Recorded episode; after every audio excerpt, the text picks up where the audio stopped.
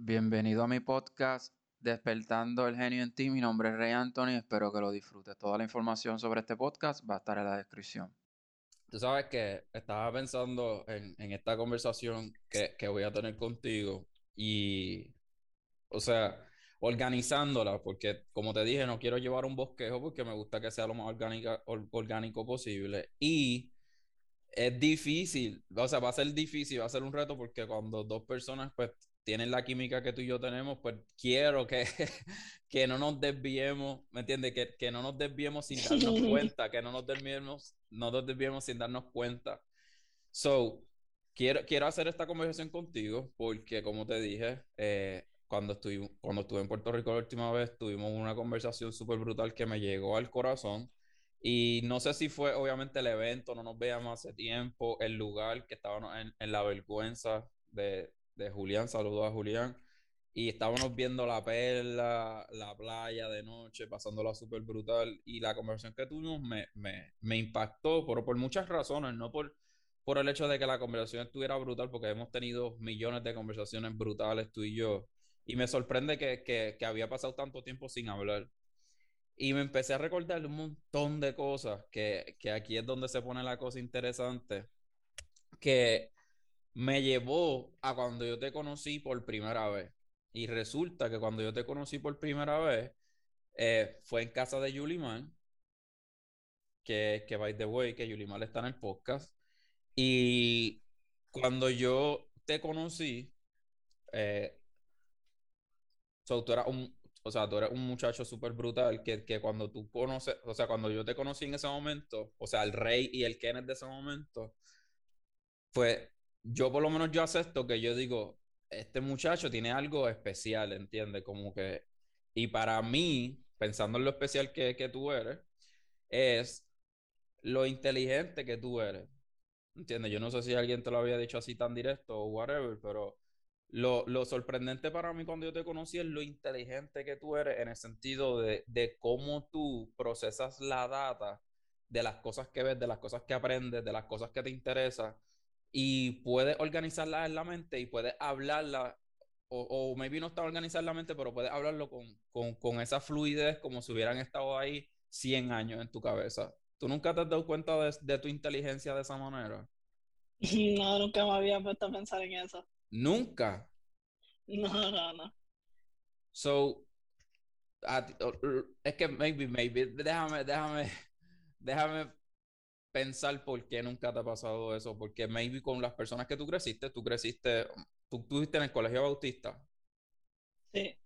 So, tú estuviste en el colegio bautista y maybe todas las personas que estaban ahí eh, son inteligentes y tú no notas, maybe tú, tú no notas, maybe lo inteligente que tú eres, pero para mí, como yo crecí, ¿me entiendes? En el mundo que yo oscuro, que yo, que yo crecí, tú no, o sea, tú no, tú no sueles hablar con una persona normal, eh, o sea, average, promedio, que sea al, al, inteligente que tú eres, que, que tú puedes procesar las cosas tan brutal y retener tan brutal, como tú me dijiste ahí en Puerto Rico.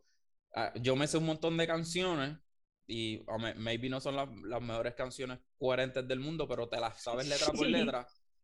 Y fácil, ¿Entiendes? Y yo lo que quiero preguntarte es si tú, cuando tú estabas en la escuela, porque yo quiero saber de dónde, yo quiero saber dónde viene esa inteligencia, además de los genes, porque obviamente yo conozco a tu mamá, tu papá, son unos genes súper brutales. Pero si tú, si tú, se me desconectó algo, ¿estamos bien? Sí, ya te escucho. Ah, si tú tenías unos hábitos de estudio que tu mamá te enseñó siendo, ella es maestra, ¿verdad? Sí si tú tenías, ¿cuáles eran tus hábitos de estudio cuando tú estabas en la escuela para sacar una buena nota? Yo quiero saber, de verdad. pues en la escuela de verdad yo no, yo no estudiaba mucho, yo no me, o sea, yo no sentía que la escuela era, era muy difícil, como que siempre estudiaba como que maybe el día antes y hacía las cosas a última hora. Cuando de verdad sentí la diferencia fue cuando llegué, cuando llegué a la Yupi, que ahí me di cuenta que los hábitos de estudio, o sea, uno tenía que tener hábitos de estudio, que uno tenía que estudiar con tiempo, que uno tenía que prepararse, porque eso sí de verdad era de gente, tú sabes, de gente, yo no pienso que era más, la universidad no es tanto para gente inteligente, yo pienso que es más para gente este, como que organizadas, que son más, más educados, que tienen como que ese sentido así de, de organización. Ok, pero cuando tú estudiabas en la escuela, ok, ahí me brincaste por la universidad, pero ok, cuando tú estabas en la escuela que tú dices que no te hacía falta estudiar, cuando tú dices estudiar, ¿cómo es que tú estudias? Porque, por ejemplo, te voy a decir yo, porque recuerda lo que es normal para ti, pero otra persona no lo es. Pero cuando yo estudiaba, yo lo que hacía era que copiaba todo. O sea, leía todo y trataba de copiar, trataba de copiarlo todo de memoria. So, ¿cuál era tu método de estudio?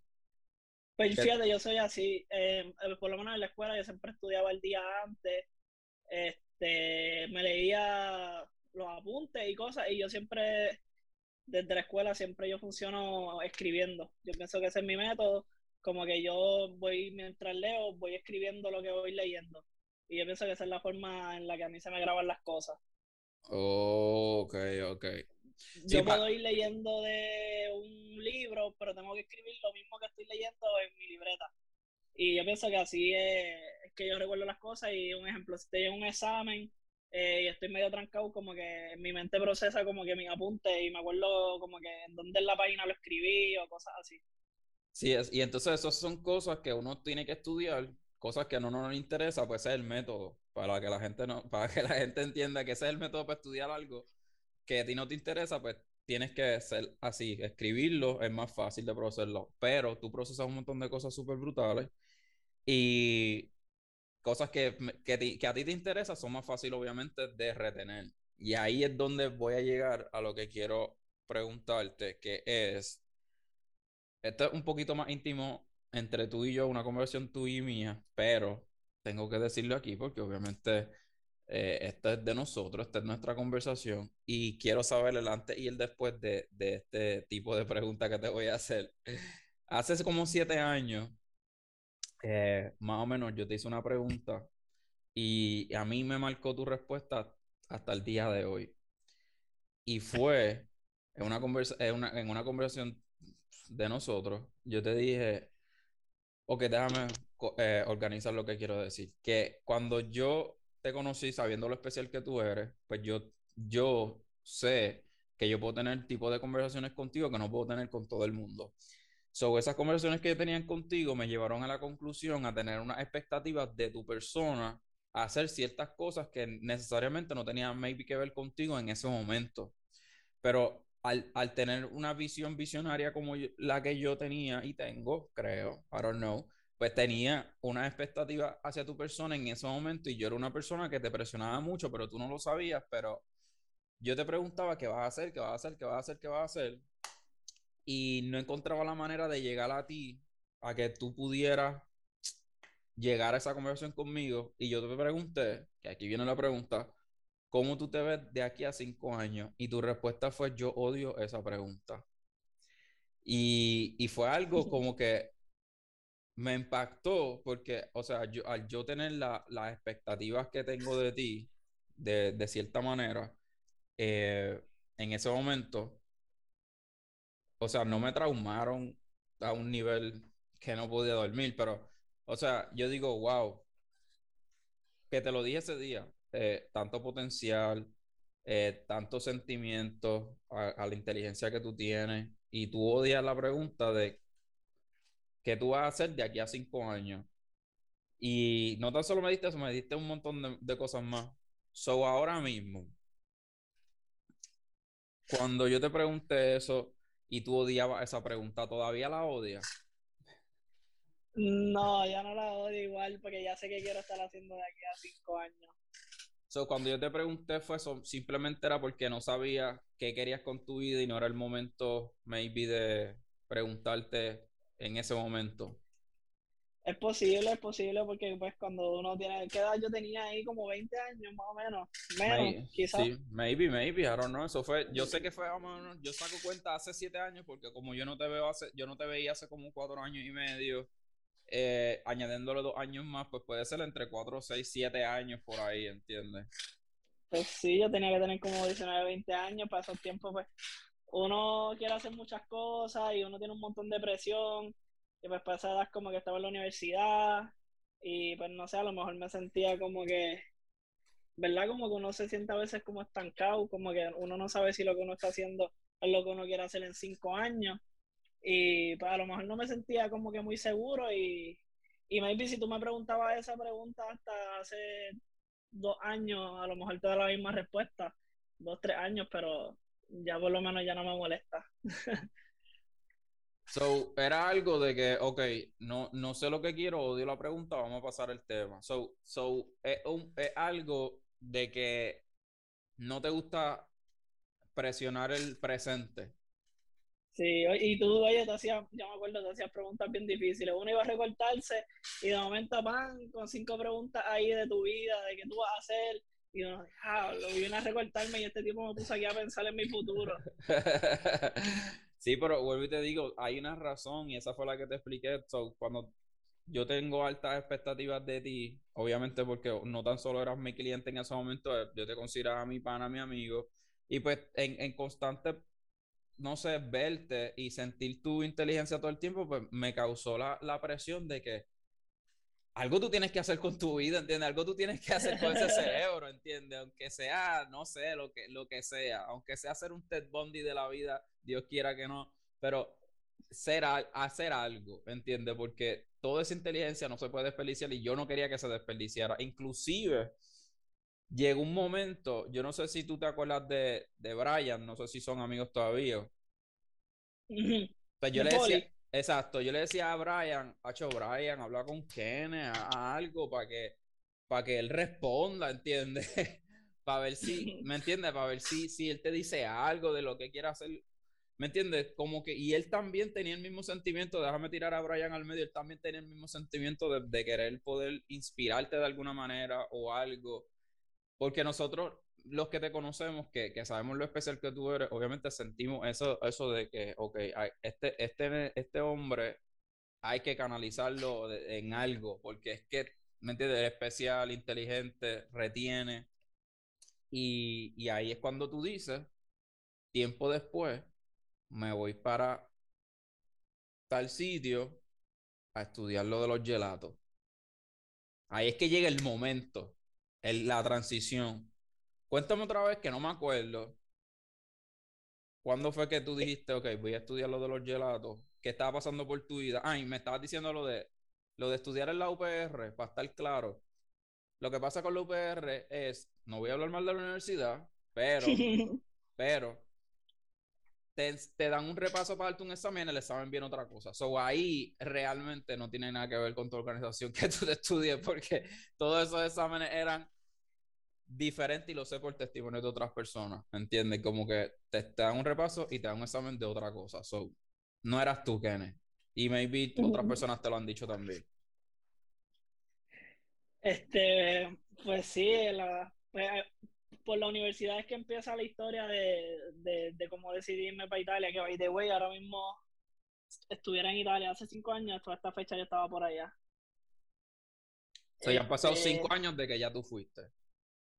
Sí. Pues para ese tiempo había, recuerdo, había una huelga en la UPI. Hubo huelga, entonces pues yo estaba como que en ese struggle. Ah, se acabaron las clases, como quien dice. No se habían acabado porque pues estaban en huelga, pero o sea, tenías que esperar a que se resolvieran pues las cosas y había como, ¿cómo se hizo? Una incertidumbre de, pues, de qué iba a pasarle cuando iba, uno iba a volver y uno iba a poder terminar sus cosas. Y, y para mí siempre me ha gustado el mantecado, eso es como que de mis cosas favoritas. Y siempre como que lo veía como que algo tonto, que yo siempre quería aprender a, a hacer mantecado y siempre quise hacerlo. Y me acuerdo que se lo texté a Yuli, le dije, ah, me gustaría aprender a hacer mantecado. Y Yuli me dice, pues vete y aprende. Así como que Yuli me lo dice algo bien sencillo, como si eso fuera ir ahí a, a la casa del vecino y que él me enseñe. y, y, entonces pues como que ya me empezó a enviar un par de links de escuelas, de que daban clases de hacer mantecado y cosas. Y pues ahí yo también empecé a buscar y comparando los precios, pues encontré esa de Italia, que me costaba casi lo mismo que una acá en Estados Unidos y la de Italia eran tres meses. este, te incluía hospedaje, te incluía desayuno, almuerzo, cena. O sea, y estoy en Italia, ¿me entiendes? Eso es donde salió todo esto. Y otra experiencia. ¿Y ese enlace, ese enlace específico te lo envió Julio o tú lo encontraste? No recuerdo, yo creo que yo lo encontré y se lo envié. Ella me había enviado uno de Estados Unidos y yo creo que yo encontré ese y se lo envié. Y lo único que ella me dijo a mí fue, pues vete de una. O sea, Julie, Julie sí que sabe cómo poner la presión de la forma más tranquila posible. Y nada, y yo cogí un préstamo y me fui para Italia a aprender por tres meses para allá. O sea, no le diste casco, nada, simplemente te fuiste y ya. No le, realmente, realmente no le di mucho casco, no le di mucho casco. Lo que le di casco pues fue a los chavos, obviamente. Este, así que busqué el préstamo, mi hermano me ayudó con el préstamo, este, porque yo no tenía pues, crédito ni nada de eso. Este, pues mis papás siempre me, me han apoyado en todo y, y pues nada, ellos como que no les gustó mucho la idea, pero ¿qué me iban a decir? ¿Y qué tú lo que tú estabas estudiando en la universidad? Yo estaba estudiando finanzas. Ok, sí, sí, ya me acuerdo. Y nada, y cogí el préstamo y, y me fui. Me fui así, fue medio, medio loco, de verdad. No, como tú dices, no, no fue algo que yo pensé mucho ni calculé mucho y es, algo que eso yo no soy así nunca. Como que yo no soy de tomar así muchos riesgos. Soy, cuéntame la transición cuando fuiste para Italia, desde el avión hasta llegar a Italia, el tren, la ciudad, llegar a la pues escuela, conocer a las personas. Pues yo llegué, creo que fueron cinco días antes de las clases, yo llegué a Milán. Y tan pronto yo llegué a Milán, de verdad, como que ahí fue como que me chocó, que yo dije, ya, lo que yo hice, yo estoy aquí solo de verdad, y llegando. En el, te lo juro, en el mismo avión yo quería virar. Yo me quería quedar montado en el avión y virar para Puerto Rico. Me, hecho, me dio un montón de miedo ahí mismo. Este, yo dije, yo no hablo italiano, ¿me entiendes? Yo estoy solo, yo no sé ni para dónde yo voy, porque yo llegué a Milán cinco días antes de la clase, pero pues yo no sabía ni para dónde yo iba. Y ahí, pues tú sabes, salió Julia el rescate, Julia me dijo, mira, pues sabes qué, si tú llegas a este tren, coge este tren y te puedes ir para Venecia. Y cogí el tren y me fui para Venecia. Julie me buscó dónde quedarme, Julie me buscó todos los sitios que iba a visitarle y ahora mi guía turística desde Puerto Rico. si no fuera por ella, sí, si no fuera por ella, yo todavía estaría perdido por Italia. Ella me buscó un, sí, me buscó un hostal, me, me hizo todo. Y pues yo me fui por Venecia y estuve cinco días por Venecia. hasta que me tocó virar para las clases o cogí el tren para Milán otra vez. ¿Y qué hiciste en Venecia? ¿Qué hiciste en Venecia? Cuando estuviste pues, ¿Qué, ¿Qué, fue el feeling? Pero ¿qué fue el feeling? ¿Como que te querías quedar o todavía te querías ir? Pues no, fíjate, Venecia, cinco días en Venecia un montón. Como que yo lo, prácticamente lo corrí completo. Este, de, de noche no mucho, porque donde yo me estaba quedando, o sea, para tú llegar a la Venecia, como que tienes que coger un puente, o sea, Venecia, Venecia como tal, tienes que coger un puente bien largo, este, que si te vas a quedar ahí donde están pues, los canales y todo eso, pues obviamente es más caro y, y yo no tenía ese chavo. So, yo tuve que quedarme como quien dice fuera de Venecia, so, no me quedaba muy hasta tarde pues, porque estaba solo y pues no conozco el sitio y me daba... O sea, cuando tú eres de Puerto Rico, tú siempre tienes como, como esa sí, como uno dice, So que no, y eso es callejón completo, Venecia eso es callejón, tres callejón, tres callejón. So yo no me quedaba muy hasta tarde, pero por el día pues siempre iba por ahí a comer, probar cosas nuevas, obviamente gelatos, me comí todos los gelatos que veía en todas las esquinas y, y pasta. verdad, Venecia es bien bonito, me gustó un montón y Venecia era como que siempre estaba en mi lista de los, como que de los lugares que yo siempre quería ir y estaba como en el top 5, era uno de mis sueños. So, como que por lo menos cumplí eso ahí. ¿Y cómo esos cinco días solo, además de que Julie te estaba ayudando, mentalmente cómo fue la convencerte tú mismo de que, ok, me voy a quedar, esto es real, esto está pasando? Hasta pues que llegaste a la escuela, cuando llegaste a la escuela ahí fue que... Cuando llegué a la escuela fue, ahí fue la mejor parte y ahí no me sentía como que no tenía mucho, no tenía miedo ni nada. Pero esos días, esos primeros días, en verdad era más por las noches que me chocaba, porque por las noches, pues básicamente me subía temprano y me encerraba. Este, y pues ahí sí que estaba solo, solo. Por el día no, por el día estaba caminando y turisteando y, y como que estás viendo tantas cosas nuevas que no te da break como que a, A pensar en ti. Exacto, tener pensamientos tampoco negativos, como que estás viendo esto, diablo, esto que brutal, diablo, quiero hacer esto, quiero probar esto. O sea, no estás pensando como que diablo, estoy solo aquí, ¿qué hago? ¿Me entiendes? Eso ya era más por las noches. Eso fue en Milán y por las noches. Eh, Sí. Entonces, Cuando te toca ir a la Pues- escuela, ¿cómo se llama la escuela? se llama I-C-I-F, ¿cómo es? Y para te voy a buscar qué significan las letras porque siempre me enredo. Creo que Italian Culinary Institute for Foreigners, creo que se llama. Y cuando llegaste allí, ¿el primer idioma que ellos te atendieron fue en inglés o te tiraron el buongiorno y todas esas cosas? No, ellos, ellos le metían más al italiano solamente. Entonces, pero todo- básicamente todo el tiempo como que uno lo que hacía era hablar inglés, solamente había una persona que hablaba español conmigo, que este, era un muchacho mexicano, que todavía él y yo hablamos un montón a cada rato. So, ¿cuánto Este- te- tú llegaste, no tuviste que hacer la, las misiones ni nada como PR, ya tú fuiste a un salón directo? Sí, yo llegué, a- o sea, yo llegué, fui de Venecia a Milán, y en Milán ellos eh, nos buscaron en una guagua, y en el viaje fue bien largo en carro, hasta la escuela, y allí pues como que nos presentaron y eso, y nos, como que nos acomodaron y cosas así, normal, y el día después empezaron las clases. ¿Y el salón era una cocina o un salón de clase normal? Era, era una cocina grande y tenía como que los pupitres y cositas así. Después te envío fotos para que los veas. Nítido, nítido. Y ahí, y ahí, ¿cómo era el- ahí, cuál era el mindset? Ya ahí, ya ahí estaba relax porque ya ahí estaba rápido conocí gente. El mexicano, sabe cómo son los latinos, o él conmigo rápido empezamos a hablar y empezamos a hacer amistad. Ya yo, y todo- yo tuve también, siempre he dicho que tuve suerte porque me tocó un grupo súper brutal, o sea, gente de todo el mundo entero y todo el mundo súper, súper buena gente, todo el mundo como que puesto para ayudar. Me tocó con mucha gente que ya ellos tenían su propia heladería y fueron como que a, a- a reforzar el Wow. conocimiento que no era, o sea, yo era de los pocos ahí que yo no sabía nada, o sea, yo no sabía nada de repostería, yo no sé hacer un bizcocho, yo no sé hacer nada. Y había mucha gente que Oh. ya tenía como que un background en cocina cuando llegaban allí. No sabías hacer nada y odiaba que te preguntaran qué ibas a hacer en cinco años. ¿Y de dónde era la gente que te, que te encontraste allí, además de México? Pues había México, había, había un grupo grande de Brasil, había de Australia, Suecia, Taiwán, el Qatar, este, Wow. Venezuela, eh, de, de, en verdad de todos lados. Después llegó un corillo de, perua- de peruanos, había, había de casi todo el mundo. Y el profesor era italiano. Sí, la clase era en italiano y tenía traductora en inglés. No, pero la persona era italiana, italiana de la mata. Sí, sí, sí, él, bueno, se llamaba Máximo, imagínate. Brutal, brutal.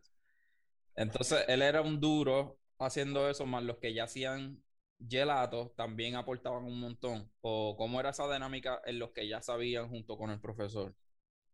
Los que ya sabían, o sea, ellos tenían un montón de conocimiento, pero ellos fueron, ay, perdón, ellos fueron específicamente por una parte que, que es la más importante para hacer el gelato y para hacer tus recetas, que es balanceo.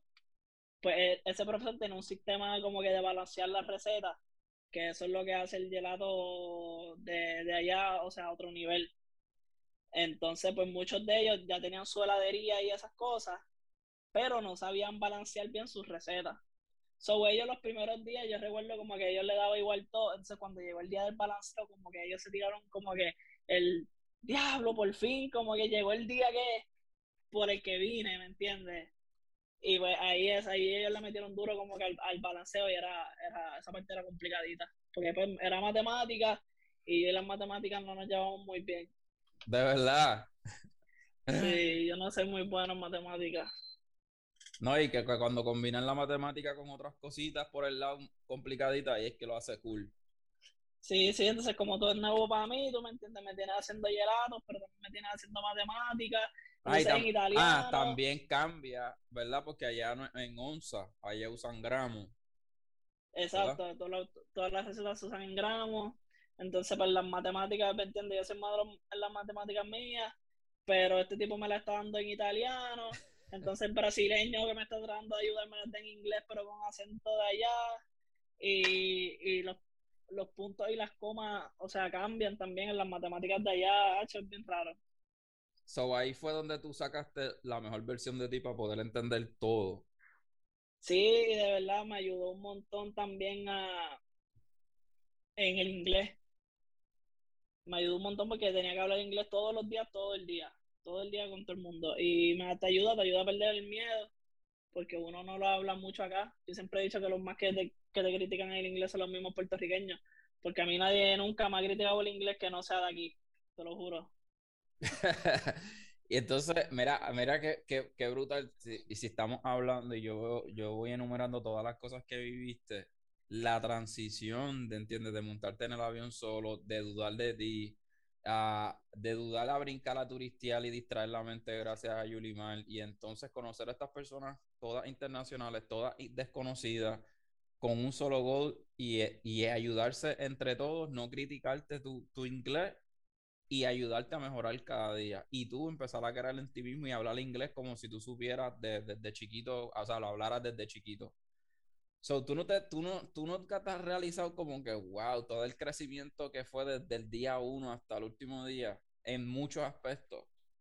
Fíjate, cuando viré y llegué como acá a Puerto Rico y eso, como que, pues me di cuenta de, de que sí, de que algo que de verdad me cambió la vida, porque me cambió me cambió la forma de ver muchas cosas, me cambió la forma de hasta de viajar y todo, porque estar tanto tiempo allá, pues me di cuenta que un viaje de un día o dos, cuando uno va a los sitios, ah, estuve dos días en España, estuve dos días en Francia, pues eso no da para nada. cuando uno está así tanto tiempo, uno dice, a, mí me, me, me gustó aprender mucho la cultura como tal y aprender las cosas, o sea, de verdad de Italia, no, no como que lo, lo, más turístico, como uno va por ahí siempre en los sitios más turísticos y todo lo más turístico, pues como que ahora a mí me gusta aprender las culturas de los lugares que voy, ¿verdad? Si es posible, obviamente está el factor dinero y el factor tiempo, pero me gustaría que los próximos lugares que yo viaje pueda, ¿me entiendes?, estar mucho tiempo y poder conocer muchas cosas más. Sí, ir a los barrios donde no van los turistas, ir a los restaurantes donde no van los turistas, ¿entiendes? Eso es súper cool. Ahí tú te sientes como que íntimo con, con, la ciudad que tú vas. Claro, conocerle como que las cosas de verdad, las raíces, como uno va a México, ¿me entiendes? Yo quisiera comerme los tacos ahí de la calle o del pueblo, no, no estar ahí donde comen los bien Diferente, es bien diferente, Tacho, es bien diferente. Cuando uno viaja con locales, la cosa es bien diferente.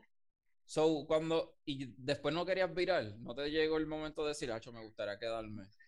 Más tiempo. yo, estaba, loco por virar. Estabas loco por virar, eso sí. Estaba loco por virar. Extrañabas, tu, extrañabas tu comida puertorriqueña y obviamente tus seres queridos, o más tu cama, o qué era lo más que te hacía que quiero virar. Lo más que, me, lo más que me hacía viral es, o sea, mi gente como que no extrañaba a mi gente, estar, solo fuerte, estar solo fuerte. Tú puedes estar en, olvídate, en el, en el mejor sitio del mundo y si estás solo, tú vas a querer virar para donde, para tu casa, porque estar solo no es fácil. Porque Italia, o sea, Italia es hermoso y yo, yo quisiera ir a Italia todos los años si es posible. ¿Tres meses estuviste allá? Sí, y estar tres meses todos los años, todos los años, olvídate. Pero estar solo no se puede, no se puede. So, todavía tienes el mismo mindset que maybe no aguantas tres meses solo en otro lugar. ¿Tú crees que no? Ya lo sobreviviste una vez, no, no lo aguantaría otra vez. No, no, fue, puedo, puedo fácil. Dos, tres meses puedo. otra vez. Eso están mis planes. Quisiera irme otra vez. Creo que quisiera irme para Brasil uno o dos meses. Este, para seguir aprendiendo por allá. Uno de los que cogió clases conmigo tiene esa escuela en Brasil y de verdad, él me, él me ayuda un montón, todos los días él me ayuda un montón, todas las dudas que yo tengo de mis recetas, todos los, todos los sabores, cualquier, los ingredientes, cualquier cosa, él tiene mucho conocimiento. ¿Y ¿Sientes picor en tu piel? ¿Tienes la piel reseca? Ya no tienes que pasar por eso con Genova Skin. Jabones veganos hechos a mano, libre de crueldad animal con múltiples beneficios para tu piel. Tienes la opción de unirte a Piel Bella Club donde recibes tres jabones por temporada Genova Skin tiene envío gratis para todo Estados Unidos y Puerto Rico. Ordena los tuyos. Está. Sí, me contesta. A veces se tarda o a veces me termina pichando, pero es que también llevo demasiadas preguntas, mano. Sí, sí, sí, te entiendo. En lo que aprendiste, en lo que, en lo que aprendiste, ¿cuál es la diferencia entre helado, gelato y mantecado? Pues lo que pasa es que aquí, por lo menos en Puerto Rico, le dicen helado a los que son básicamente a base de agua. Como que helado le dicen a, a los de estos que te comen en la playa. o De par- parcha, coco, fruta. Eh, exacto, porque pues, básicamente son a base de agua, mucha gente pues le dice helado. Pero Pues, no, no es que tienen mucho azúcar, o, o sea, como, no sé cómo, es que es diferente, la textura es diferente. ¿Qué hace lo que sea la textura que sea así? No sea Por- cremoso, que sea como hielo. que- Por eso, porque si a base de agua, lo vas a sentir más así, más hielito. Y pues también pues va, a de- va a depender pues los otros ingredientes que tú uses y, y verdad, el proceso y la máquina, la máquina tiene que ver un montón. Este, pero el mantecado tiene más grasa que el gelato. Son grasa de vaca, de puerco, así. No, tú, tú puedes, para el mantecado del gelato, tú puedes sacar, o sea, por lo menos el gelato tiene unos, unos estándares que tú tienes que cumplir entre ellos, ¿verdad? Como yo aprendí, que ciertos porcentajes de grasa, cierto porcentaje de la receta es grasa, cierto porce- porcentaje de azúcar, cierto porcentaje eh, este, los otros ingredientes, qué sé yo. Pues ese porcentaje de grasa, o sea, tú le tienes que darle a tu gelato esa grasa. Pero No, man- o sea, estamos no hablando de mantecado o gelato, me confundí un momento. Estoy hablando de gelato. Gelato, ok, Sí. Este, pero va por la misma línea. Porque el- yo puedo hacer mantecado. Lo único que tengo es que ajustar mi receta un poco, pues meterle más grasa y otras cositas y pues lo hago mantecado. So, mantecado es más grasa. Es más grasa también. Y la grasa, cuando, ahí- cuando hablamos de grasa, es grasa animal. No, eso es a lo que voy, por eso te estoy diciendo. Ah, ok, ok, este, ok. Esos, esos porcentajes tú lo puedes, o sea, tienes que llegar a cierta cantidad de grasa y pues tú puedes meterle esa grasa de diferentes lugares. Un ejemplo, tú, la leche tiene grasa. Pues tú le puedes meter más leche o le puedes meter más heavy cream si usas heavy cream o le puedes meter este huevo, que el huevo también tiene grasa. Este, tú me entiendes, tú tienes que llegar a esa cantidad de grasa. Uh. Es de diferentes, esta la puedes sacar de diferentes lugares. Y entonces, ¿qué hace lo que hace gelato, gelato? Si te pongo un mantecado y un gelato, De simple Para- vista, como tú lo vas a identificar más, es por la textura, de verlo. de la textura y, y De la- verlo. de verlo. Y entonces cuando lo tienes en la lengua, ¿cómo, cómo tú te das cuenta? Tú que ya eras un pro ahora. pues lo, como te dije, la textura, o sea, y también el es que no sé cómo, es que no se voy a saber cómo explicarte como que el feeling que tú sientes de Sí, cuando tú comes un Yo, mantecado y un gelato yo sé porque eso es lo que a mí me gusta mucho el gelato. ¿Entiendes? A mí me gusta más el gelato que el mantecado. El mantecado se siente como como más frío en la boca y como que no como que yo siento, es que no sé cómo decirte, como que no se procesa igual. El gelato como que es más como más digerible, no sé cómo decirte, como que yo lo paso más fácil que, Yo te, el yo te voy a decir cómo yo lo, cómo yo lo describo en mi experiencia de comiendo gelato y tú me corriges. So, cuando Dale. tú comes mantecado, tú, como que el cerebro detecta que tú te estás comiendo algo de un sabor. Vamos a ponerlo chocolate, vainilla, cookies and cream. Vamos a ponerlo así. Pero cuando tú te comes el gelato, algo diferente pasa. ¿Entiendes? En tu cerebro hace que tú sientas que es una experiencia diferente. Y es por lo que tú dices, puede ser desde que tú estás pasando la cuchara, se ve diferente. Tan pronto lo pones en la boca, es diferente. El sabor es más cremoso y es más duradero en la boca. No se, y no se siente tan azucarado como un mantecado. ¿Entiendes? E- esa es, mi, esa es mi, mi versión de lo que yo siento cuando como gelato. Ok, sí, está, está ahí, está ahí. So, ahora, te digo que me estás brincando porque ahora quiero, quiero hablar de que, ok, fuiste a la escuela, viraste, pero no hiciste un gelato. ¿Hasta cuándo? Tu primer gelato en Puerto Rico, ¿cuándo tú lo hiciste? El año pasado, ¡Wow! O sea, pasaron cuatro años. cuatro años, sí. Cuatro años de, de que eso estaba en tu, en tu chip en alguna área, pero no lo habías trabajado. Brutal. Eso es brutal, Kenneth, de verdad. No, no te creas que eso perdiste el tiempo ni nada, porque eso es crecimiento.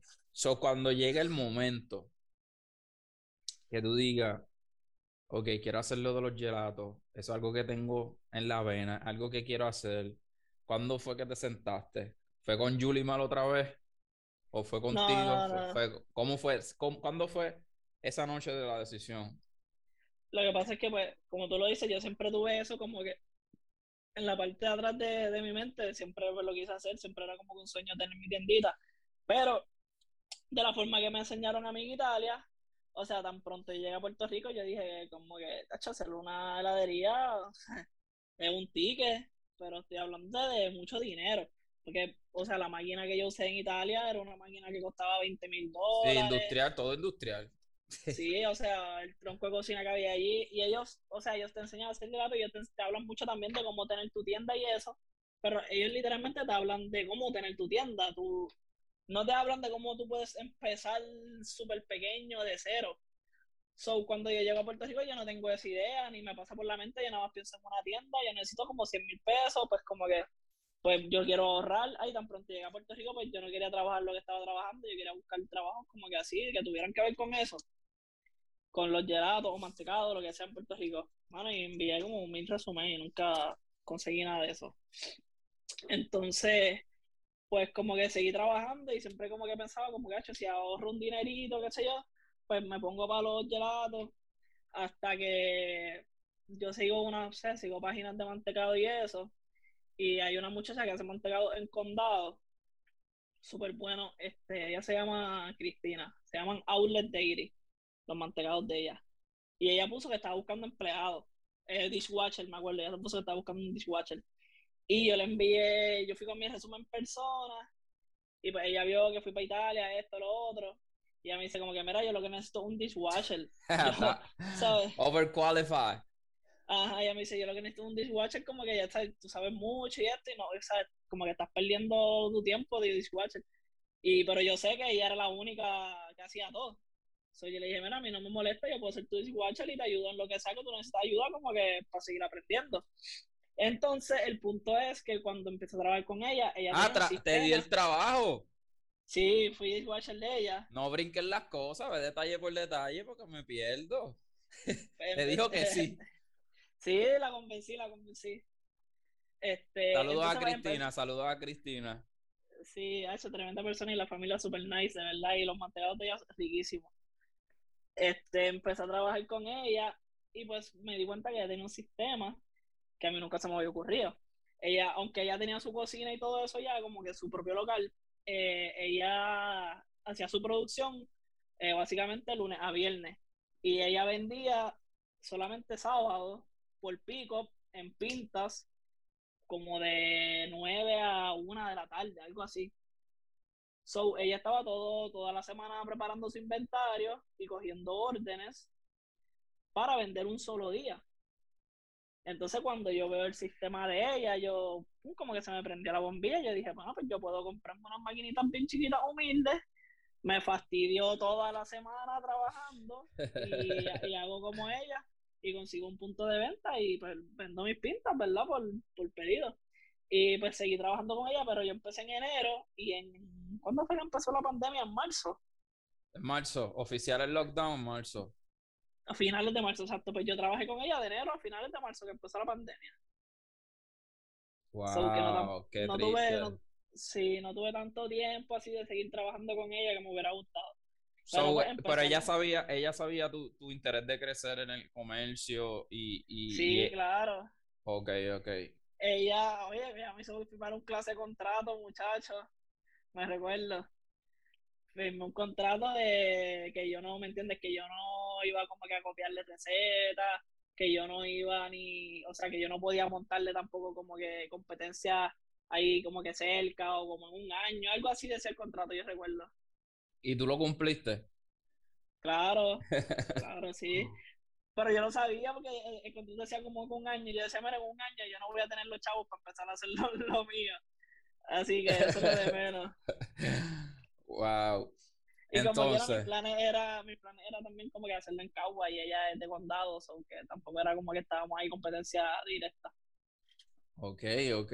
Entonces sigue la pandemia, tiempo en tu casa, ahí es donde bien, bien empieza la conversación contigo de hacer esto más, más, más real. Sí, pero entonces cuando se hace más, más real es cuando llega el púa. Uh. ok, ok, ok. ¿Me entiendes? Ahí cuando te llega el chavos. cheque, ahí es que tú dices, ¿qué quiero hacer con este dinero? Exacto. Entonces, pues yo estuve durante toda la pandemia, que te acuerdas que tú y yo siempre hablábamos de eso cuando tú me recortabas, yo estuve estudiando de trading, forex, o sea, leyendo, todas esas cosas, porque pues, en la pandemia estaba perdiendo mucho el tiempo y pues decidí como que pues, empezar a leer y, estudiar cosas. Y pues le estaba metiendo mucho a todo eso del trading y el forex. So, cuando llegó el PUA, una parte lo cogí para, para inversiones y eso, y pues la otra la cogí para empezar el negocio. ¿Cuándo pensaste en el nombre? ¿En ese momento de la pandemia o ya tú lo habías pensado hace años atrás? No, no, yo tenía otras ideas de, de los nombres de Italia porque siempre vacilando con los, con los que cogimos las clases allá, ellos me daban ideas y cosas. Porque yo siempre dije que quería hacer como que gelatos con alcohol, porque en Puerto Rico les gustaban beber mucho y ellos querían que yo tuviera una barra y que fuera barra y gelato y ellos me daban nombres. Pero el nombre se me ocurre porque yo pues, empecé a hacer muestras este, con mis maquinitas chiquitas que tenía antes, empecé a hacer muestras y a practicar y empecé a regalarle a todas mis, a todas mis amistades. Y yo hice, yo como que quería hacer algo diferente, so cogí leche de cabra y hice uno de cheesecake con leche de cabra. Y eso fue uno de los que les regalé a todas mis amistades. Y, y pues yo estaba pensando ponerle nombre como que co- o sea, Goat, gelato, qué sé yo. Y en un, creo que fue un group chat de los panos míos, sale uno y me dice, ah, ponle Goulato. Y yo, coño, Goulato suena bien. Y salió Goulato así, por ello. Random. Y sin regalía, Random. no hay contrato. en un grupo de WhatsApp salió el, el Goulato. ¿Y cuáles eran los nombres que tú habías pensado si te recuerdas de alguno? Este, me acuerdo uno que yo creo que era Dex, porque sale de uno de los ingredientes que se usa para el gelato. Lo del nombre yo creo que yo lo pensé bastante rápido. Yo quería hacer algo con eso de goat, por, lo de- por el sabor y, y ve- rápido salió el goulato. Y por, y por Go, el, el GOAT, el GOAT es algo que lo mencionan mucho, ¿verdad? Todas las leyendas del deporte, de cualquier cosa, le dicen el GOAT. No, no vino por esa línea, solamente vino por, porque estaba la cabra. No, claro, también quería por esa línea, ¿me entiendes? Porque es algo, en nuestra generación se usa mucho, como tú dices, el GOAT, como que el GOAT de esto, el GOAT de lo otro, el GOAT de la... Pues yo quiero ser el GOAT de los gelatos en Puerto Rico. Y ahí vino GOAT Lato. Y Ok. ahí vino Goulato. Ok, so ya empezaste a hacer mantecado, o sea, gelatos. Déjame no meterme en problemas. Empezaste a hacer gelatos, empezaste a regalárselo a tus amistades para aprender a hacer el producto y pues para mejorar. Y cuando es, llega el nombre, llegó el nombre, y es que tú dices, ok, voy a empezar a prepararme para vender mi primera pinta. Y empiezas a buscar los cartoncitos, los vasitos, ese proceso. ¿Quién es, quién es ese que en, en ese momento? Este, pues, es un proceso de verdad que todavía, todavía el proceso es algo, es algo bien bueno. Es un montón de estrés, un montón de presión, este, pero uno se disfruta, uno se disfruta el proceso. Y, y he aprendido muchas cosas de mí que yo pues, ni pensé que yo las tenía, ¿me entiendes? Como que uno tiene que ser más organizado de lo que uno piensa, uno tiene que ser más responsable de lo que uno piensa, uno trabaja 20 veces más de lo que uno pensaba que uno iba a Ahora te- trabajar. Quieres ser el GOAT, tienes que ser como. Kobe, ¿entiendes? Tienes que, siempre hay un nivel que puedes unlock y puedes llegar al otro. So, cuando tú estás en ese proceso, cuéntame, cuán- ¿cuándo, cuando, cuando decides hacer tu primera venta? Pues cuando yo decidí hacer mi primera venta, ya, ¿sabes? Todos los amigos míos habían probado y todo, y entonces pues yo dije, pues voy a empezar con cinco sabores, ¿Y las pintas de cuántas onzas? Las primeras que Dieci- hiciste. 16 onzas, 16, ok. sí, las, las mismas de ahora. Este, también el, el logo, el logo me lo hizo un amigo mío, se llama Joshua, Joshua Bolt. Eh, no lo hizo Yuli, Yuli me hace todo. Wow, Yuli me hace- eso me Yuli me impactó. hace Yuli me hace todo. Y Julie me tenía unos logos también, Julie me había enviado unas cosas. Este, pero como que a mí el, me de gusta el... el de Yochoa ganó. Sí, en tu perspectiva. exacto. Como que él, como no sé cómo describirte, él es de estos artistas que siempre están en un viaje. Y a mí me gusta mucho la, como que las artes que él hace, porque él le ha hecho arte a los amigos míos que cantan y cosas así.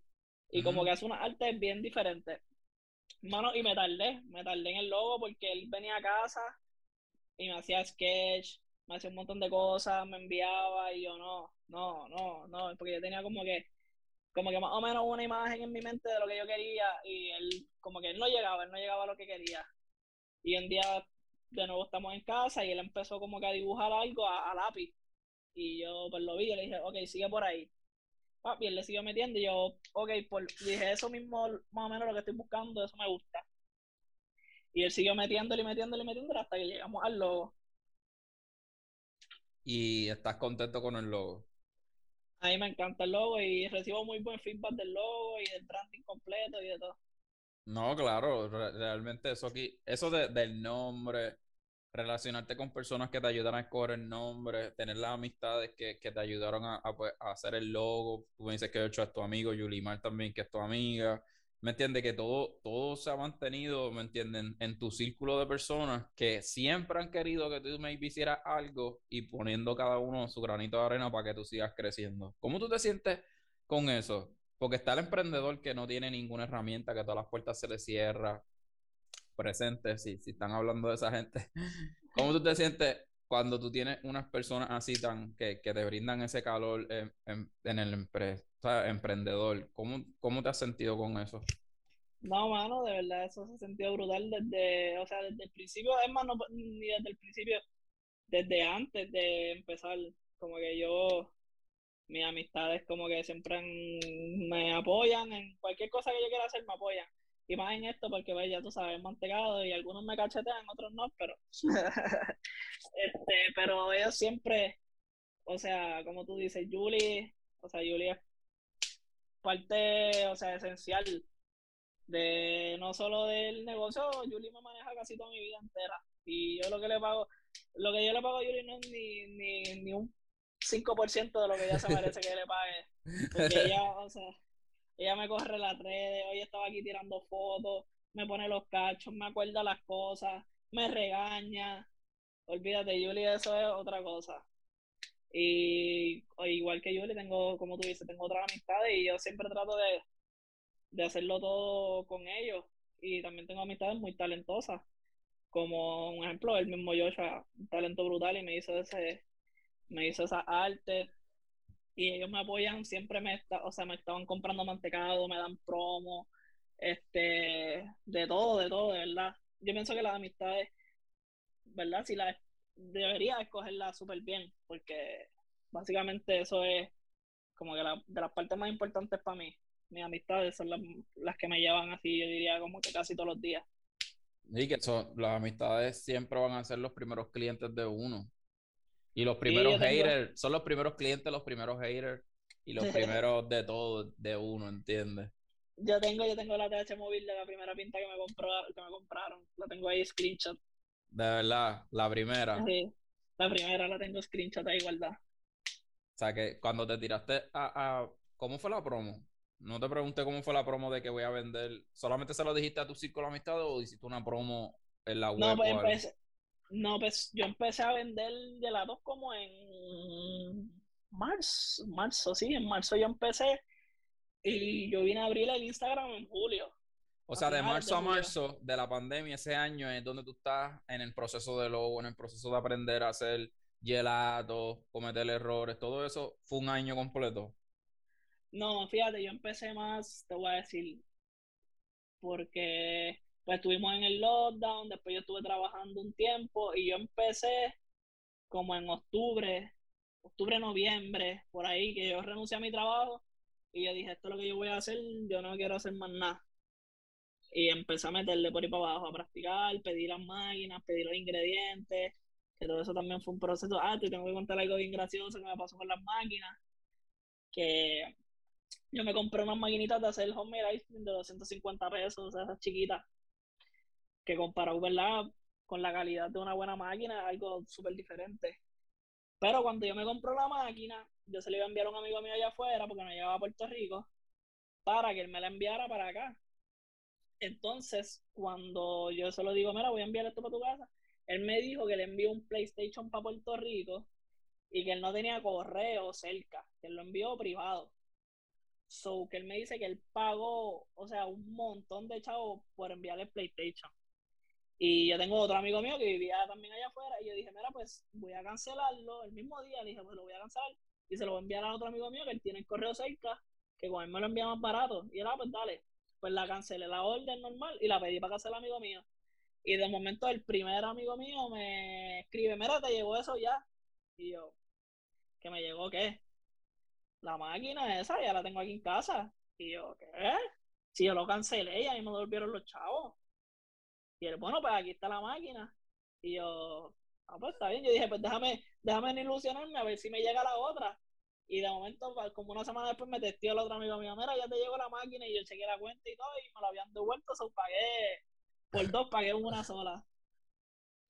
Así que tenía, Ah, tenía doble producción, tú So, sabes. tienes- tienes- producción. O sea, tienes las amistades que te apoyen. Y también la vida te da dos máquinas y pagaste una. Sí, tuve suerte ahí. Ay, Dios mío. Ok, te llegaron las máquinas. Y ese año de Eh, marzo a marzo, o, o sea, en el primer, de marzo a marzo me dijiste que estabas trabajando, pero dejaste de trabajar y, o sea, a mitad de camino dijiste, voy a hacer esto, pediste las máquinas y empezaste y vendiste tu primera pinta que lo tienes por ATH móvil, right? Sí. So, ¿qué fueron, ¿cuáles fueron tus sabores en tu primera venta? Eh, si recuerdo bien, era chocolate con brownie, que todavía los tengo los cinco, son fijos. Chocolate con brownie, mango, este, cheesecake de leche de cabra, ah, peanut butter. Empecé con peanut butter, ah, y white coffee. Esos cinco. Y tú dices que todavía los tienes. Peanut butter no, peanut butter ya no lo hago. Ok. Y entonces lo- los que has hecho seasonal, ¿cuáles son? De ancho, un montón, H, ya he hecho un montón de sabores, son los cambios. Exacto, Eh, los seasonal, ¿cuántos llevas más o menos? Pues hice para Thanksgiving, me acuerdo que hice pecan pie, hice pumpkin spice, que ese todavía me lo piden, el de pumpkin spice estaba bien bueno. Este, ¿cuál más hice? Para Halloween hice chicken con red velvet, pero lo hice negro, con rojo, le eché, le eché charcoal para que cogiera color natural, sin, sin usar Colorante. colorante ni nada así. Hice, hice ese. Entonces también pues para la Navidad los clásicos, hice coquito, hice turrón, hice chocolate con peppermint. Este, para San Valentín tiré vino tinto. Eh, ¿qué más tiré para, para San Valentín? Yo creo que traje otra vez el cheesecake con red velvet, porque me lo seguían pidiendo y hasta ahora lo dejé fijo también. Este, ¿Qué más he hecho? Así, cuando hizo cuando vino el season opening de, de la Grandes Ligas, hice de Cracker Jacks. Y ahora para verano estoy, ahora para verano hice coco piña, o hice coco solo. Este, y a lo mejor me tiro otro por ahí de así refrescante para verano. Cuando, cuando la, hay una anécdota, hay una anécdota brutal que tú me contaste, que no me has contado aquí, no sé por qué, pero también me marcó que me la explicaste en Puerto Rico. El proceso eh, matador de hacer un gelato, que toma, te toma todo el día, tienes que ir a veces ir a la granja, me dijiste, a ver las cabras. ¿Te recuerdas eso cuando me lo explicaste? Que, Sí, que sí, ahora mismo tú estás contando lo- los sabores, qué lindo lo haces, tu primera venta, etcétera, pero el proceso, ¿qué tan agotador puede ser? Pues eh, depende del sabor, hay unos sabores que, pues, que son más complicados que otros. Pues como te dije ahorita, porque mis sabores yo todo lo hago from From scratch. scratch. no- Exacto, sí, ahí llegamos, ahí llegamos. From no se usa, no, no se usan ni sabores artificiales, ni colores artificiales, ni colorantes, nada de eso. Entonces, un ejemplo, Que para los que este, no saben, para los que no saben, eso le da más calidad a tu producto. claro, sí, se nota, o sea, tú notas la diferencia. Este, cuando yo llegué a Italia, yo comía cualquier gelato, olvídate, para mí el gelato era por lo que sea. Y tan pronto yo salí de las clases, te cambia la vida porque ya tú no puedes comer cualquier cosa, ya. O sea, tu paladar ya está bien, bien diferente. Sí, sí. Ya tú vas por ahí criticando todo, ya tú sabes que, ya tú sabes que, que, que es falso, que hecho, no, te cambia, te cambia. So, sigue diciéndome from scratch, sin colorante. ¿Cuál es el próximo paso? Pues un ejemplo para este, los otros días le iba a llevar a un le iba a llevar muestra a un restaurante que era como un chef bien reconocido.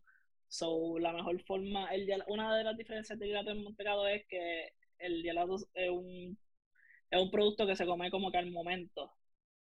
No, o sea, el gelato no se vende mucho en pintas ni nada de eso, pues porque le cambia la textura y, y pues es un poco más diferente y por eso en pinta es un poco más similar el gelato al mantecado.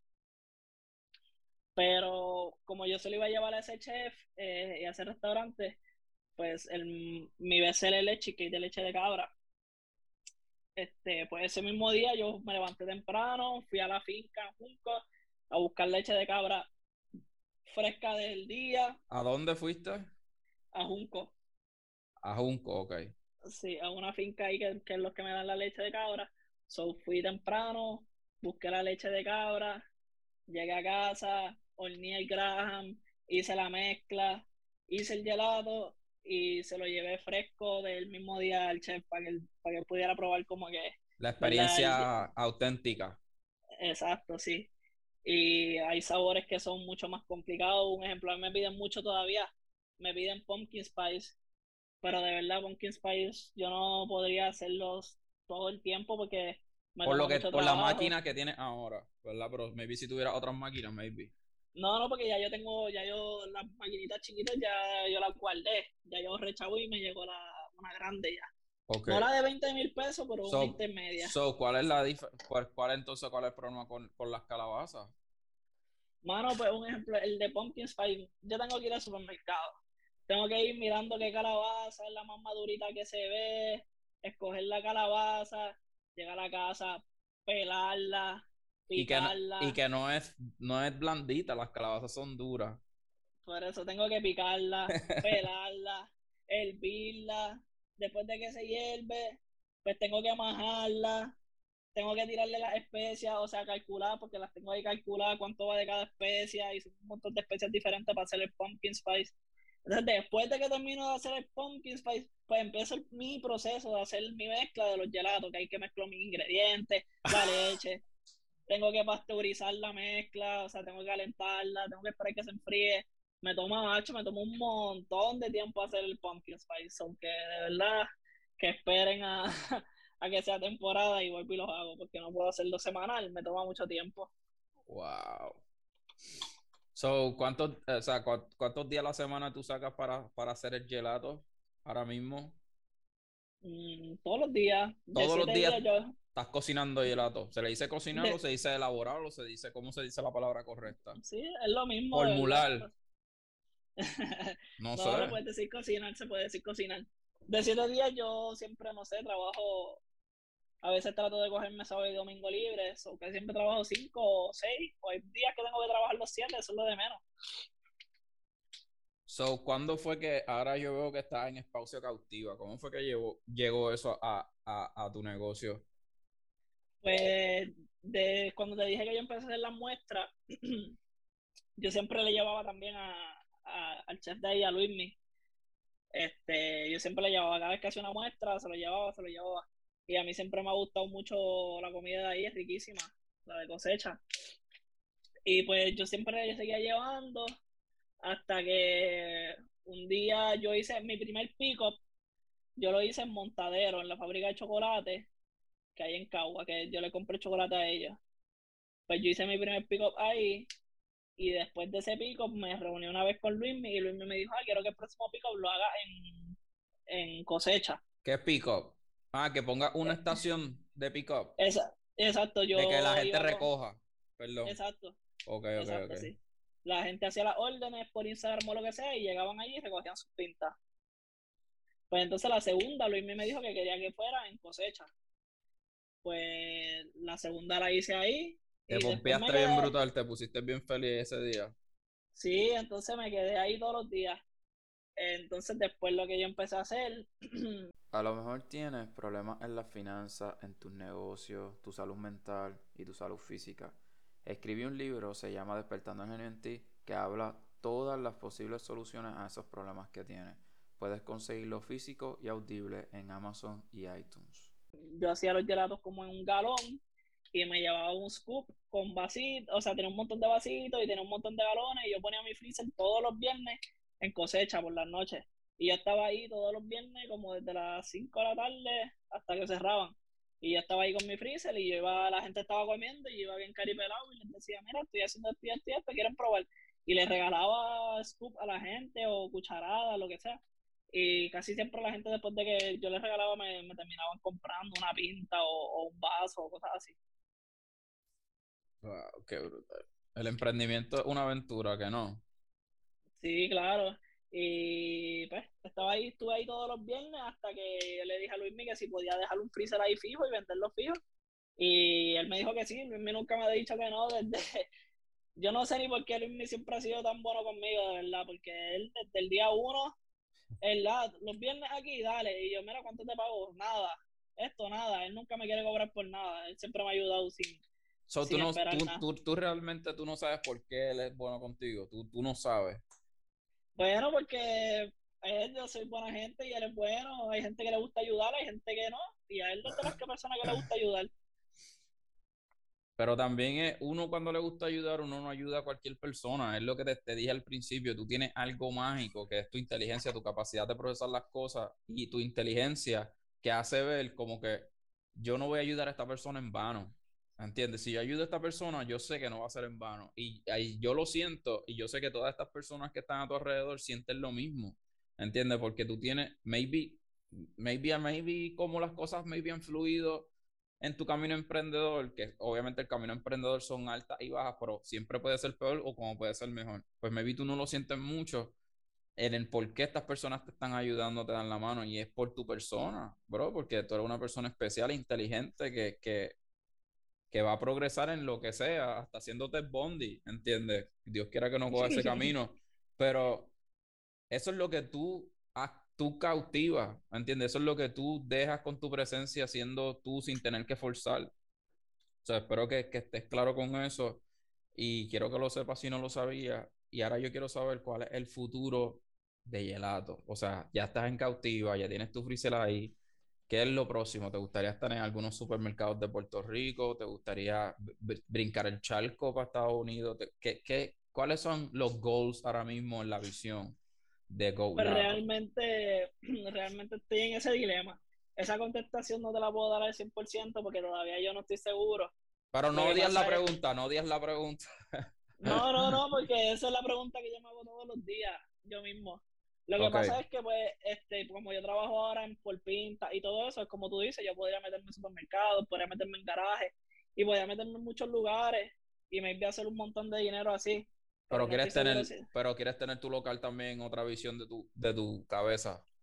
Exacto, pero no estoy seguro si eso es lo que de verdad quisiera, porque como que una de las cosas que a mí me gusta del gelato en Puerto Rico, que es una cultura pues que nadie conoce, ¿sabes? Nadie sabe de los gelatos aquí, como que falta un, en Puerto Rico falta mucha educación en el área de eso, pues, de la gastronomía, incluyéndome, porque hay un montón de cosas que yo no sé. Yo te puedo hablar nada más que del gelato que yo sé, pero los chefs sabrán de muchas cosas que la gente en Puerto Rico pues no saben y no se la comen de la forma correcta.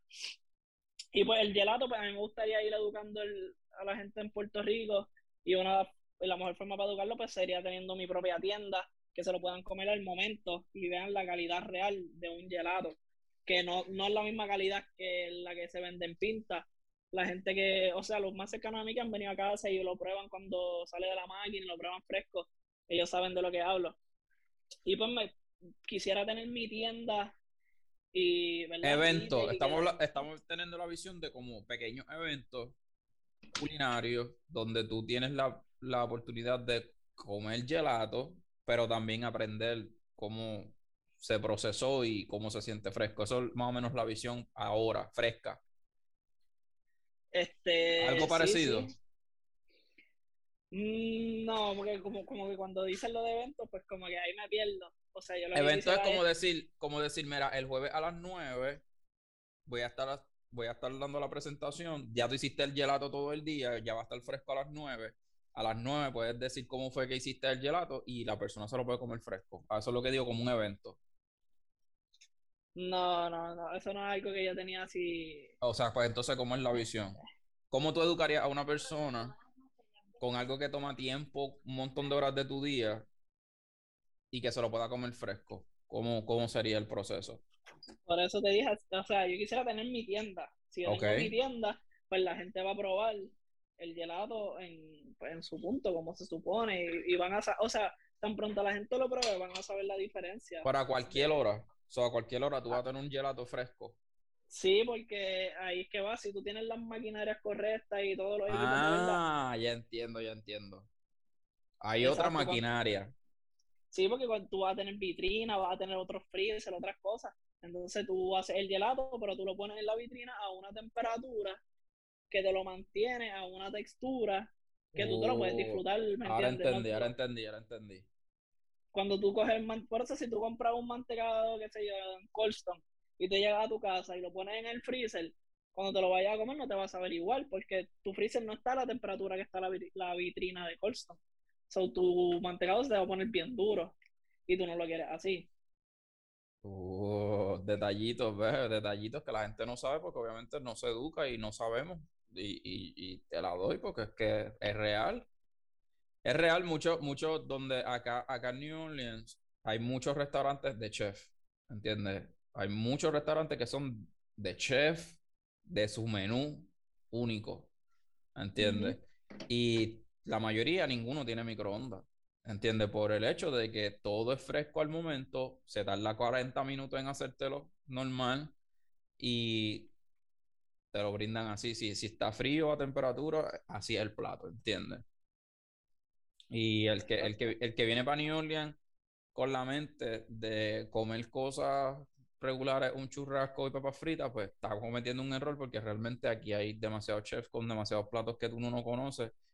Y si vas con la mentalidad, mira, está frío, me lo puedes calentar, ¿entiendes? Como que eso, eso aquí no, es- no lo vas a tener, ¿entiendes? Y es por el hecho de que yo no lo sabía. Al principio, cuando yo vine, pues yo, yo era ese, esa persona de comer pues, hamburger, churrasco y papa en restaurantes que eran de chef.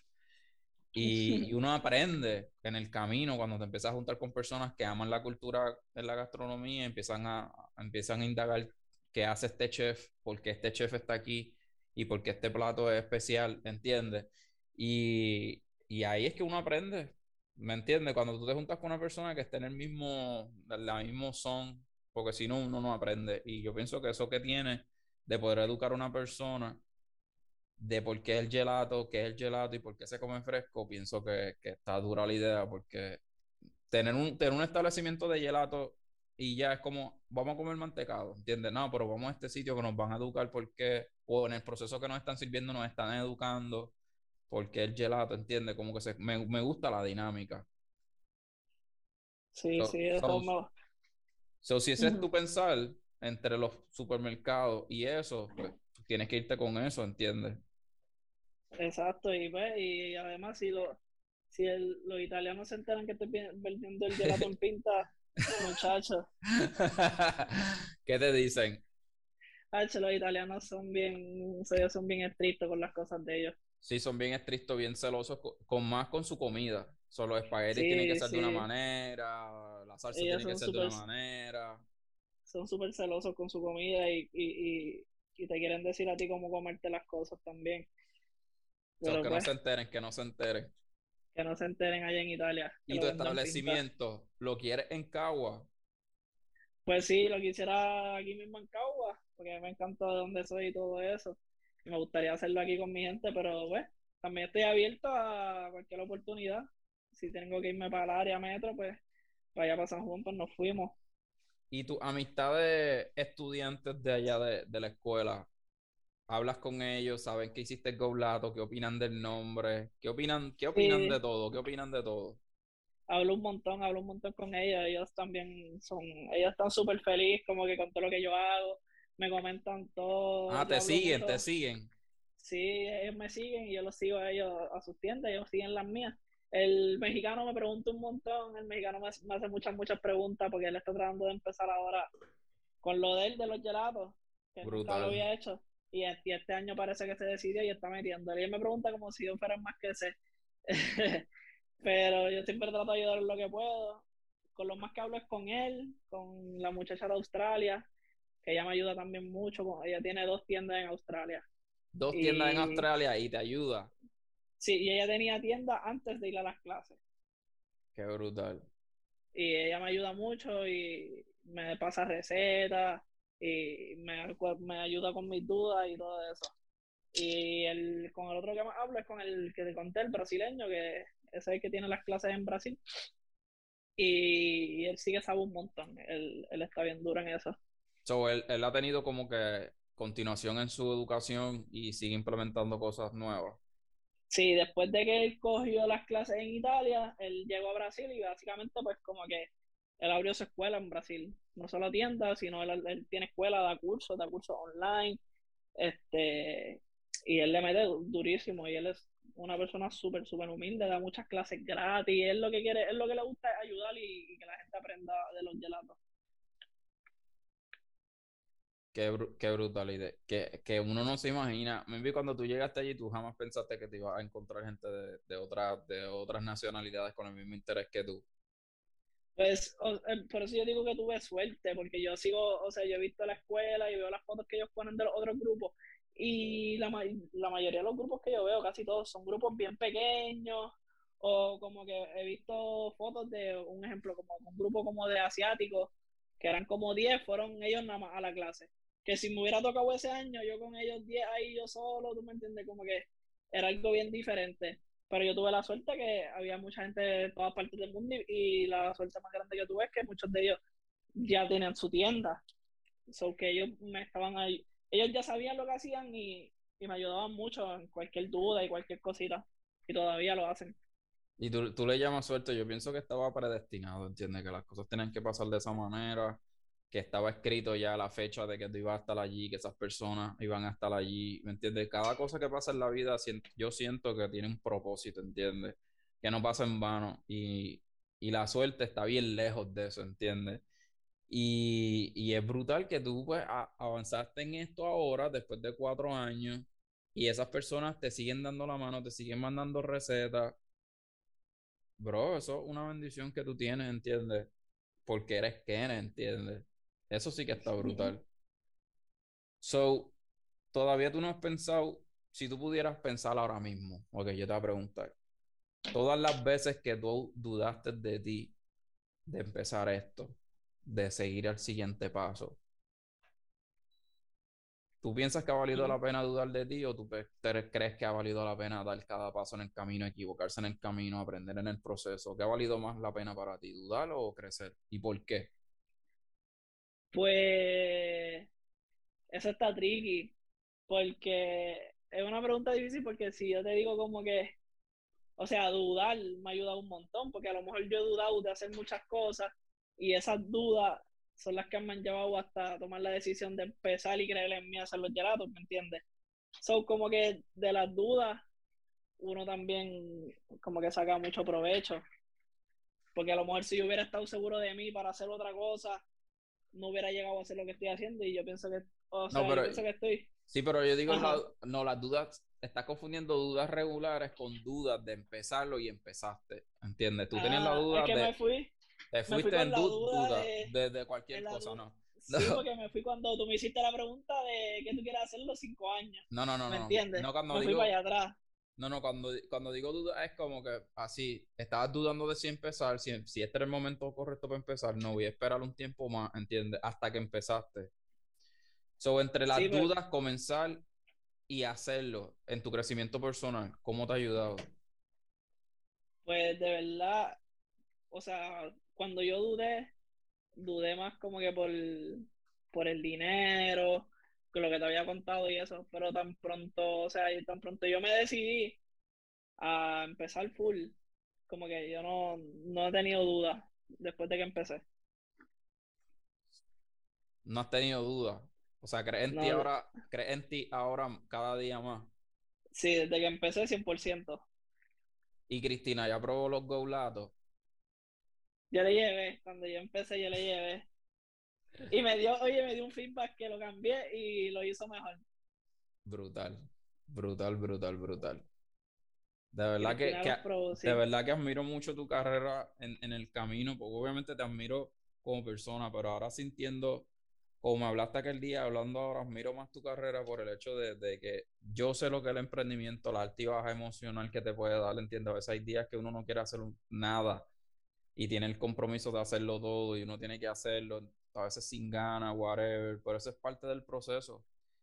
Y verte que tú lo estás haciendo una persona que, que, que yo llevo pushing y no tan solo, ya solo sé que no era solo yo, un army detrás de ti haciendo pushing en, en tu vida y que estés haciendo algo, de verdad yo siento que todos nosotros nos, nos sentamos mira, ahí súper orgullosos de tu marca, de lo que tú hagas, nos vamos a sentir orgullosos y qué bueno que estés creciendo, de verdad que, que Goulato tiene sentimiento e historia, ¿entiendes? No es algo de que mucha gente monta un negocio por, quiero montar un negocio. ¿Entiendes? Tu negocio tiene significado para ti personal y emocional. ¿Tú sabías eso? Sí, sí, me da mucho sentimiento cada rato. O sea, cada, cada parte, como que cada pequeño paso, como que me da un montón de sentimientos. Por ejemplo, cuando me llegó la máquina nueva, la que estoy usando ahora, H, ese día yo estaba, olvídate, como si yo fuera millonario. ¿Millonario en qué sentido? Porque tú eres millonario. O sea, mucha gente piensa que el millonario viene a través del millón solamente del valor del dólar, pero no. Uno es millonario en muchas cosas. So, ¿cómo te sentiste millonario? No sé, como, hace como en bendiciones, Como Como que no ha hecho pensé. un pasito más. Un pasito más, H, que un paso, de, fue un paso demasiado, demasiado muy grande. O sea, la diferencia de no solo de dinero, también de, de la cantidad de, de cómo mi, cómo mi negocio iba a mejorar con esa máquina, como que era súper, súper significante. Así que tan pronto, y fue una travesía, porque esa máquina vino directa de Italia. Y es un proceso, o sea, este país no te hace las cosas muy fáciles. So, yo la pedí, yo pedí la máquina en no- noviembre, noviembre, y la máquina me llegó en abril. So, que fue, fue Eh, Fueron que meses de espera. Sí, fue bien difícil y mucho dinero. Cuando eso llegó aquí, muchacho, tuve que pagar un montón de Los- cosas y hacer los un montón de procesos. Hacer un montón de cosas que yo no sabía, de esas cosas que uno va aprendiendo en el camino, pero pues, Exacto, exacto. Dolores de cabeza necesarios. Así mismo es. Estoy, estoy hablando contigo y mientras hablo contigo estoy viendo la página de, de, de Goulato. Estaba viendo las fotos tú con, la, con, con el sombrero de, de Ratatouille. Y de verdad que, que es brutal, ¿entiendes? El proceso, han pasado años, pero no importa, ¿entiendes? Yo te digo, ah, esto es lo que yo hubiera querido yo, bien, bien selfish, yo te diría, esto es lo que yo hubiera querido cuando llegaste de Italia que lo hubiera hecho, pero cada uno tiene una historia, ¿entiendes? Cada uno tiene su proceso y si tu proceso era pues estar cuatro años creciendo y pensando, vale la pena, ¿entiendes? Porque muchas leyendas les ha pasado lo mismo, ¿entiendes? Que pasan años y es que dan el paso, ¿entiendes?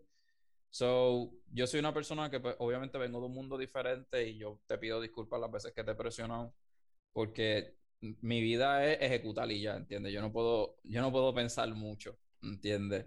So, yo tengo que ejecutar siempre tengo que ejecutar ejecutar ejecutar, ¿entiendes? Yo eh, siempre he sido así. Y pues yo he aprendido en el camino en que no todo el mundo es como yo, ¿entiendes? Y que todo el mundo pues tiene su proceso empresarial y que todo el mundo tiene su proceso de aprender. Y yo aprendí ya que, que, que yo cometí un error con presionar a personas a que crezcan, a que crezcan su potencial, porque lo tienen, ¿entiendes? Porque todo el mundo, por eso hice el libro, el podcast, se llama así Despertando Genio en ti, porque lo, todo el mundo lo tiene, ¿entiendes? Todo lo, uno lo que tiene que hacer es, ok, dar el paso. Y viendo estas fotos, la historia como me la contaste hoy otra vez y me la contaste aquel día, eh, ha hecho otro nivel. De verdad, significa mucho para mí, especialmente que te conozco, ver tu futuro que brilla haciendo lo que te gusta. Estoy bien orgulloso de ti. Y no le bajes nunca, ¿entiendes? No le bajes nunca, no, no dudes de ti nunca. todo lo que quieras hacer, hazlo. Aquí estoy viendo Capitán Crunch Gelato, eso es algo súper atrevido, lo hiciste, hazlo, que se joda, ¿entiendes? Todas esas cosas que te hagan ser creativo, sigue haciéndolas, porque está haciendo impacto. Mira este, estoy viendo aquí que dice el de Lucky Charm. Uf, ese sí que es un proceso hacerlo, eso es muy difícil. So tú que hiciste estas cosas hermosas, ¿entiendes? Tú, tú, sabes que, wow, ¿entiendes lo que te digo? Mira estas cosas, mira estas fotos que Julie tira o tú tiras, hace ver estas cosas que uno quiera romper la dieta. Mira este, ¿cómo se llama? Sorbet de mixed berries. Oh my God. Y yo me siento tan mal que no, no pude probarlo la última vez que fui, pero créeme que cuando vaya esta vez quiero probar todos los sabores, quiero hacer un montón de cosas, pero lo que pasa es que tú sabes, la dieta, los abdominales son cosas que hay que cuidar. Pero tú sabes, esto está bien bonito todo, de verdad, tu historia me encanta un montón y yo quisiera que si una persona, ahora que tú conoces al Kennedy ahora y tú conoces al Kennedy antes en otra persona, ¿qué tú le dirías? Como que, no sé, una persona que tú ves que tiene potencial, pero que no da el paso, ¿qué tú le dirías? Pues en verdad. ¿No te has dado con personas así? ¿No te has dado con personas así que tienen potencial y no quieres meter mano? ¿Qué tú le dirías? No, fíjate, no me he topado con, con gente así, yo creo. Que tienen potencial, de hecho, tu amistad se va a sentir bien mal. no, Oye, me va a meter en programa, pero lo dijiste mal. No me, no, me no, con gente que tiene potencial y no lo aprovechan. Mi amistad okay. aprovecha su potencial. ¿Viste? ¿Viste cómo me, cómo me salvé ahí? Sí, sí, sí.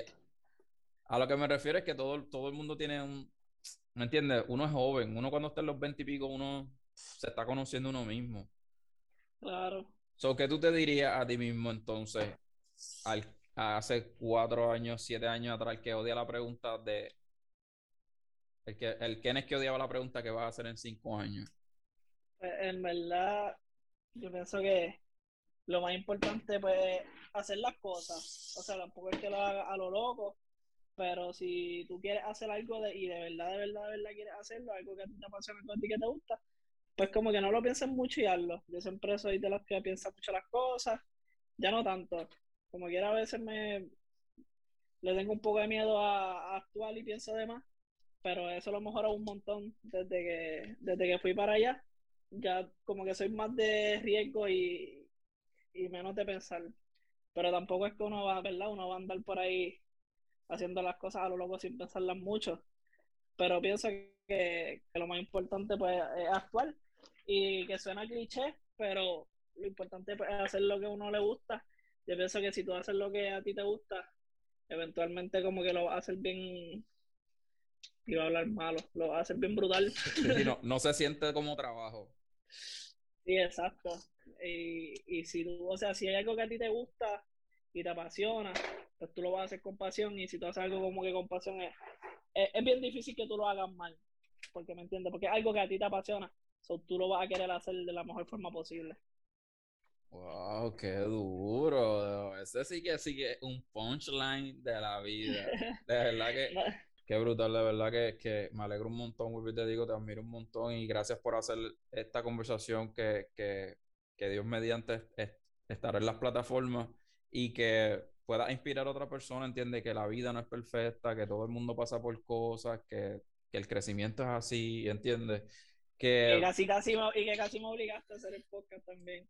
Bueno, fueron casi siete semanas, casi siete semanas esperando pero vale la pena, ¿entiendes? Yo espero cada día paciente por el hecho de que yo en esto de despertando el genio en ti, yo quiero tener personas close que yo admiro, ¿entiendes? Yo admiro en lo personal y que yo sé que todas las, muchas de las personas que yo admiro en, la persona, en lo personal no son personas de, de hablar maybe en un podcast o tener un video en YouTube. Y yo sé que es un proceso de digerir, ¿entiendes?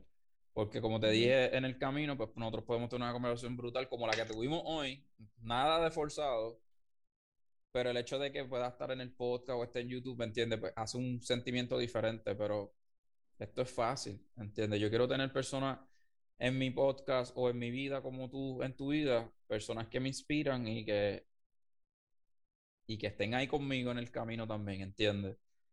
So, el tiempo que te tomara, si no era hoy, era la semana que viene, yo iba a esperar, ¿entiendes? Porque yo sé que es un proceso. So, no fue que te obligué. No digas eso. No digas que dije casi, dije casi, dije casi. No dije casi. Es, es- es No, algo que era necesario. Sí, no, claro, es necesario, yo te lo dije, yo te lo había dicho por mensaje, que, que yo sé que era, era algo que yo quería hacer. Y nada, y te doy las gracias, ¿verdad?, por la oportunidad de, de, de invitarme aquí, contar mi historia, y por más que te dije que no, que no lo quería hacer, como que es bueno que, que ¿verdad?, que como siempre me estás pushing ahí, porque pues, me, me ayuda a, trabajar eso, esos complejos, ese miedo mío de, de verdad, de hablar así delante de la gente que la gente me escuche, que la gente sepa como que cosas así personales mías, como que yo nunca he sido muy de eso y no me gusta. Y pues no, ¿verdad? Se me había hecho difícil hacer este podcast, pero pues aquí estamos. Y espero que sea el primero de muchos podcasts más. Tú sabes que, que una de las cosas que, que lo que tú acabas de explicar es algo que pasamos todos los seres humanos igual que yo.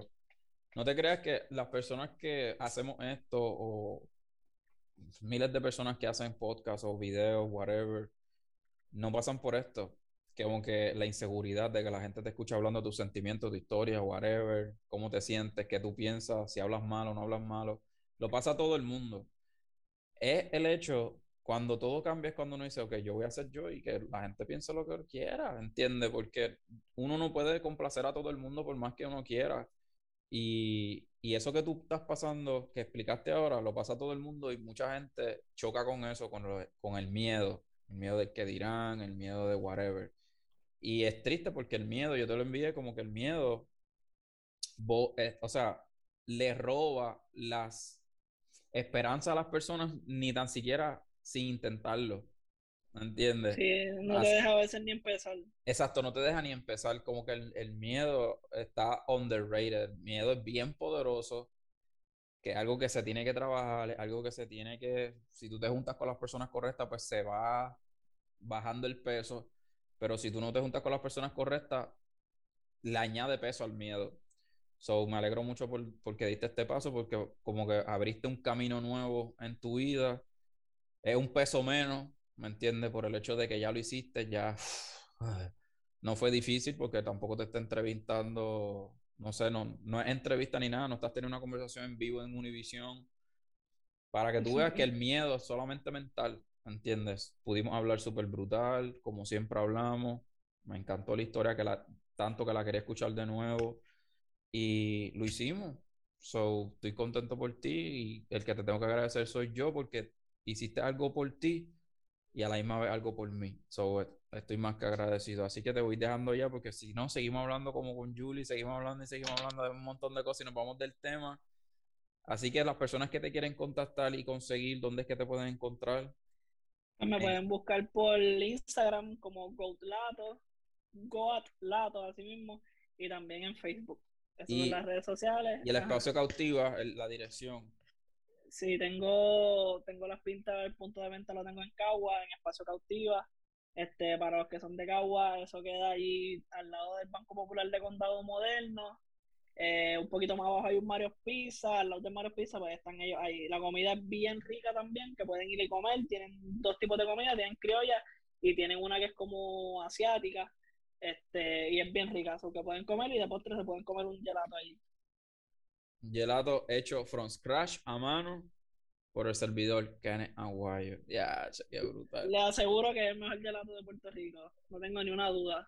Y por lo menos en, esta, en estas coordenadas aquí que nos siguen alrededor de Puerto Rico, 300 millas alrededor, somos los duros del gelato. Go Lato. Sí.